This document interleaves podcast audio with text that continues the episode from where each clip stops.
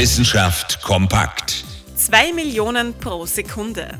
Erstaunlich, wozu unser Körper fähig ist. Er produziert zwei Millionen rote Blutkörperchen pro Sekunde. Das sind circa 200 Milliarden pro Tag. Wir besitzen also wirklich jede Menge Blutkörperchen.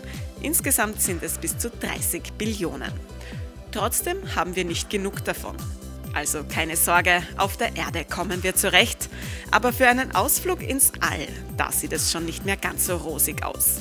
Menschen bauen im Weltraum um mehr als 50 Prozent mehr der roten Blutkörperchen ab als auf der Erde. Das hat nun eine neue Studie herausgefunden. Zwar keine ganz neue Erkenntnis, aber das Ausmaß war früher nicht bekannt. Ein Aufenthalt im Weltall führt zu Anämie, also zu Blutarmut, und daran ändert auch die Dauer des Aufenthaltes nichts. Es gibt also keinen Gewöhnungseffekt. Schlechte Nachrichten vor allem für den ehrgeizigen Plan, zum Mars zu fliegen. Eine Reise zum roten Planeten und zurück dauert mindestens zwei Jahre. Eine lange Zeitspanne, wenn jeden Tag deutlich mehr Blutkörperchen abgebaut werden als auf der Erde. Während des Fluges ist das noch kein Problem, aber bei einer Landung am Mars sollten die Astronautinnen und Astronauten schon richtig fit sein.